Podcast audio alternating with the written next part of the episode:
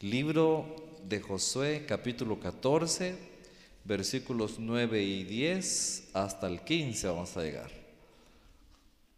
14, 9 hasta el 15. Dice esta palabra del Señor. Entonces Moisés juró diciendo, ciertamente la tierra que oyó tu pie será para ti y para tus hijos en herencia perpetua, por cuanto cumpliste siguiendo a Jehová mi Dios. Ahora bien, Jehová me ha hecho vivir, como él dijo, estos 45 años.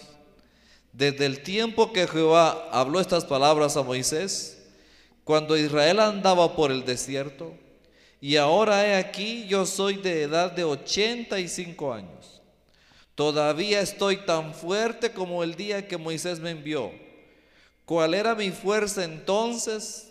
Tal es ahora mi fuerza para la guerra, para salir y para entrar. Dame pues ahora este monte del cual habló Jehová aquel día, porque tú oíste aquel día que los anaseos están ahí y que hay ciudades grandes y fortificadas. Quizá Jehová estará conmigo y los echaré como Jehová ha dicho. Entonces Josué entonces lo bendijo y dio a Caleb, hijo de Jefoné, a Hebrón por heredad. Por tanto, Hebrón vino a ser heredad de Caleb, hijo de Jefoné Ceneseo, hasta hoy, por cuanto había seguido cumplidamente a Jehová Dios de Israel. Mas el nombre de Hebrón fue antes Kiriat Arba, porque Arba fue un hombre grande entre los anaseos y la tierra descansó de la guerra. Gloria al Señor, hermano. Hemos hablado en estas semanas atrás de Caleb. Cuando Caleb tenía 40 años, la misión era que fueran a observar la tierra que iban a conquistar. Pero antes de conquistarla, la misión era a ver las entradas, las salidas, la ciudad como era. Esa era la misión. Caleb tenía 40 años y cuando vienen con el informe, cuentan lo que vieron. Josué y Caleb fueron hombres de fe, positivos, e informaron cómo era todo, pero la gente le creyó a los otros diez que dijeron no, ahí no se va a poder, son gente gigante, sus ciudades son muy fuertes, será imposible, nosotros parecemos como langostas para el tamaño que ellos tienen. Y cuando la gente oyó aquel informe, desfalleció, les faltó fe. Nunca fueron ante un anaseo, que son un gigante, a decir, ¿verdad, don Anaseo o señores anaseos, verdad que estamos chiquitos a la par suya? Ellos no fueron a eso. Ellos los vieron grandes. Y cuando dieron el informe, dijeron, no, no vamos a poder. No vamos a poder. Porque probado está, hermanos, que cuando alguien no quiere, no puede. Porque cuando usted también se ha dado cuenta que decimos nosotros a veces, porque querer es poder. Sobre todo si decimos en el nombre de Dios, vamos a poder. Y toda la gente se llenó de mucho miedo. Y blasfemaron. Y hablaron mal de Dios. Y Dios se molestó y dijo, todos este pueblo, estos negativos y faltos de fe, los voy a hacer vagar en el desierto. ¿Cuántos años, hermano Chano? ¿Cuántos años, hermanos, vagaron en el desierto, muriéndose, muriéndose, porque ese era el plan de Dios? 40 años. Por haberle, no haberle creído a Dios. Y el caso de Caleb, su vida siguió esos 40 años, 40 años, 50 años, vagaba con ellos, y yo, pero yo creo, hasta que llegaba a los 85 años. Pasan 45 años después. Caleb pudo haber dicho, Antes yo quería aquella tierra. Cuando yo era joven, yo hubiera conquistado esos gigantes. Pero ahora que tengo 85 años, ¿a cuántos de nosotros los ah, varones que estamos aquí, a veces ya de 40 en adelante, empezamos a decir, ya, no es lo mismo? Cuando yo era patojo. Pero muchos ya estamos en la etapa de decir, hay cosas que uno ya no puede. Pero Caleb, hermanos, Caleb no se dejó vencer ni en la mente, ni en el espíritu, ni en sus fuerzas. Caleb fue un hombre que se mantuvo. Tiene 85 años. Aquellos 10 murieron y aquellos cientos de miles también. Ahora hay jóvenes dispuestos a pelear.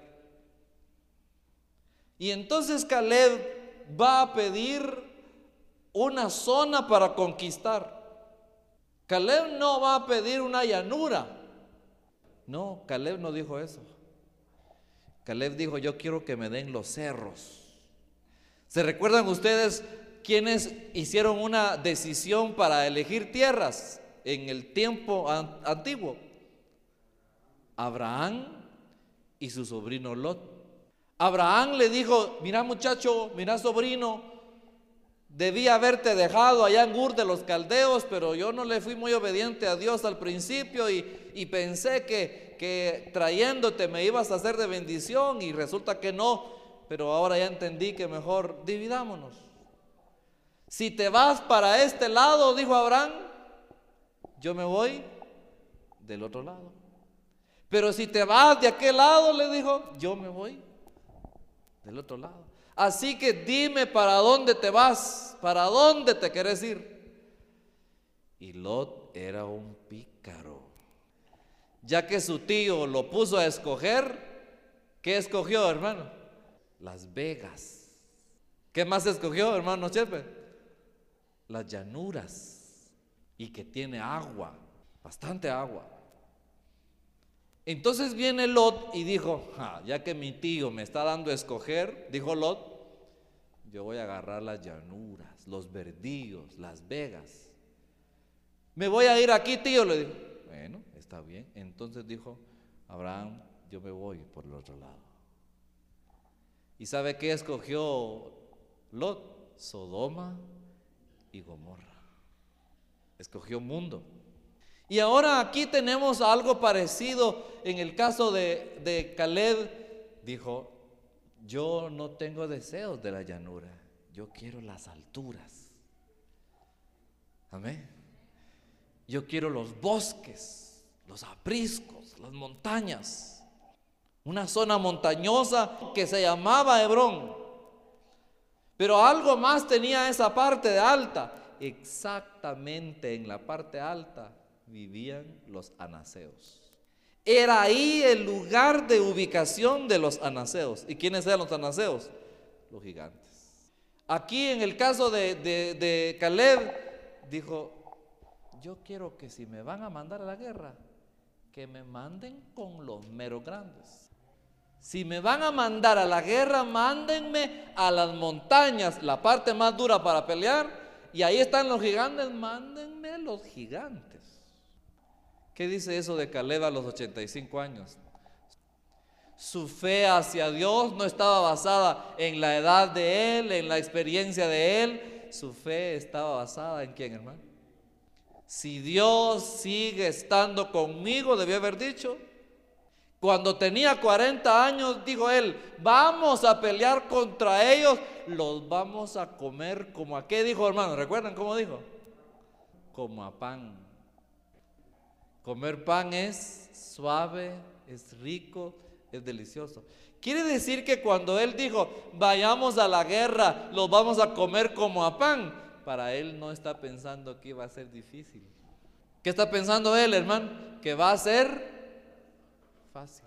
Y que no iba a ser fácil, pero él dice, él en su mente dice, si Dios va conmigo, ¿quién contra mí? Si Dios con nosotros, hermanos, ¿quién contra nosotros?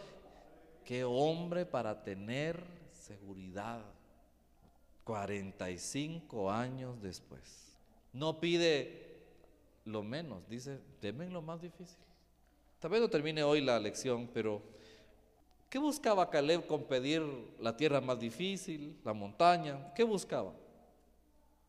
Y tal vez solo ocupe una cosa, de tres respuestas. Buscaba Caleb seguir experimentando el poder de Dios. ¿Qué buscaba Caleb, hermanos? Seguir experimentando el qué? ¿Cuántos han experimentado el poder de Dios, hermano? ¿Saben que a Dios se le puede sentir, hermanos? ¿Sabe usted que a Dios se le puede tocar, hermano?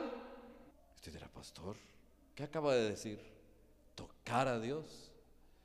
Pues yo no sé cómo, hermano, pero si usted viene con fe aquí a la iglesia, yo no le voy a decir cómo es que usted lo puede, puede tocar a Dios o Dios lo puede tocar a usted, yo no sé, pero Dios es un ser maravillosamente experimental. Cuando digo experimental es, podemos tener experiencias con Dios. La vida cristiana es una vida de experiencia con Dios. Es algo que usted debe de vivir en su interior saber cómo es Dios. Nadie conoce a nadie si no vive con esta persona. Una cosa es que le hablen a uno de Dios, pero otra cosa es vivir a Dios. Mucha gente allá afuera, hermanos, no nos entiende nada de lo que les hablamos de Dios y lo mejor que debiéramos de hacer es experimentarles a Dios. La gente no quiere oír nuestras palabras allá afuera. Lo que quiere es ver que le demostremos cómo es Dios. Pero si junta un evangélico con un no evangélico y el evangélico empieza, ay, que la vida, ay, que viera, ay, que la cosa está, ay, que yo solo mal soy, que me duele aquí, que me duele allá. Y entonces el inconverso va ¿qué va a decir el inconverso, hermano? Bueno, ¿Y Dios? Viera aquí ando, aquí que no sé qué, que me ha ido mal y que viera. Y entonces el inconverso dirá, bueno, pero ¿y la iglesia, pues? ¿Y su Biblia, pues? ¿Y su himno cristiano, pues? ¿Y entonces? Y peor aún si ve al cristiano hablando mal de otro cristiano o de una persona, el inconverso dirá, entonces, hermano, el inconverso quiere experimentar a Dios a través de nosotros. Quiere darse cuenta a través de nosotros. Y Caleb, hermanos, Caleb era un hombre acostumbrado a vivir a Dios, a experimentar a Dios. Porque la experiencia da la certeza, hermanos, de lo que realmente estoy viendo. Como decimos nosotros, lo que se ve es lo que se cree. Caleb era de esos hombres que lo que decía era lo que vivía. Él había dicho, los vamos a comer como a pan. Él sabía lo que era comer pan. Cuando Caleb lo escogieron para ir de espía, imagínense a Caleb. Caleb dijo, espía de Dios. Él iba caminando, diciendo, gloria al Señor, vamos a la tierra prometida de todo este gran pueblo. Nosotros seremos los doce primeros que vamos a ver esta gran bendición. Qué experiencia más maravillosa, qué, qué oportunidad la que me dieron. Él va viviendo la, ¿la qué, hermano? Y dice que se encontraron uvas. ¿De qué tamaño, hermano? Dentro de dos hombres llevaban un racimo de uvas. Pero ahora imagínense la experiencia de llegar, vengan a ver, qué uvas. Y Dios dijo en el antiguo tiempo, le dijo a Abraham que esta tierra era la tierra que fluía. ¿Qué dijo hermano? En verdad, dije, ¿era mentira lo que habían oído? Mire qué uvas. Podemos comer, claro, coman. Y cada uva, hermano, con una uva. ¿Y qué hacemos ahora? Miremos toda la tierra y llevémonos un racimo entre dos hombres. Y me imagino que le llegó su turno a él, entre los doce se fueron turnando. Caleb, te toca tu turno. Y Caleb caminando decía, qué lujo de uvas. Él iba a experimentar. Pero cuando miraba las uvas, ¿a quién veía, hermano? El poder de Dios. Poder de Dios. Entonces Caleb iba viendo a Dios cuando iban allá. Cuando venían de regreso, venía experimentando a Dios. ¿Por qué Caleb pidió aquellas tierras? Porque él era un hombre que le gustaba experimentar a Dios. Experimentar a Dios quiere decir vivir con Él, platicar con Él, estar convencido de lo que Él es, lo que Él nos da. Caleb dijo, yo he sido un hombre que he vivido a Dios, que lo he tocado, que lo he visto. Así que no me quiten la oportunidad. Yo tengo 85 años, pero quiero seguir viendo el poder de Dios. ¿Cuántos quieren seguir viendo el poder de Dios, hermano? Tienen necesidades en su vida, ore, hermano. Está su familia enfermo, ore y diga, Señor, vamos a orar, hijo. Experimente a Dios. No tiene nada que comer. Usted diga, voy a orar y me voy al monte. Algo voy a conseguir. Algún su racimo de guineos puede hallar por allá. Ya guineos cocidos con un poco de leche, ya es comida. Un manojo de bleros, ya es comida. Porque Dios es un ser que se deja experimentar. Padre amado, muchas gracias. ¿Hay aquí algún hermano que esta noche necesite conocerte, Padre, a través de la experiencia, a través de su vida? quiera ver a Dios a través de lo que hace, como tú has bendecido su vida, Señor, a través de las obras maravillosas. Gracias por cada familia, Señor, por el pan diario, Señor. En un día no vemos la flor en la casa y al otro día amaneció la flor desenvuelta. Eso es ver a Dios. En una mañana vemos cómo el sol va naciendo eso es experimentar a Dios. El sentarnos a una mesa con nuestros hijos, tener salud cuando hay muchas personas enfermas y decir, Señor, gracias, porque eso es experimentar tu misericordia. ¿Cuánta gente, hermano, ni siquiera en una camilla está en los hospitales? Están tirados en el suelo con una gran necesidad de respirar, hermanos, si no tienen un sistema de oxígeno. Y miren, nosotros estamos aquí en el templo, sentaditos, no en un hospital, sino que estamos en el templo del Señor. Gracias. Eso es experimentar la misericordia de Dios. Mientras hoy algunas personas buscaron comida en basureros, Hermanos, de verdad hay personas buscando comidas en basureros. Hubieran deseado eso que usted hoy comió y hubiese sido un banquete. Se comieron lo que hallaron en una bolsa, pedazos de pollo que otro tiró, pedazos de pan que otro despreció.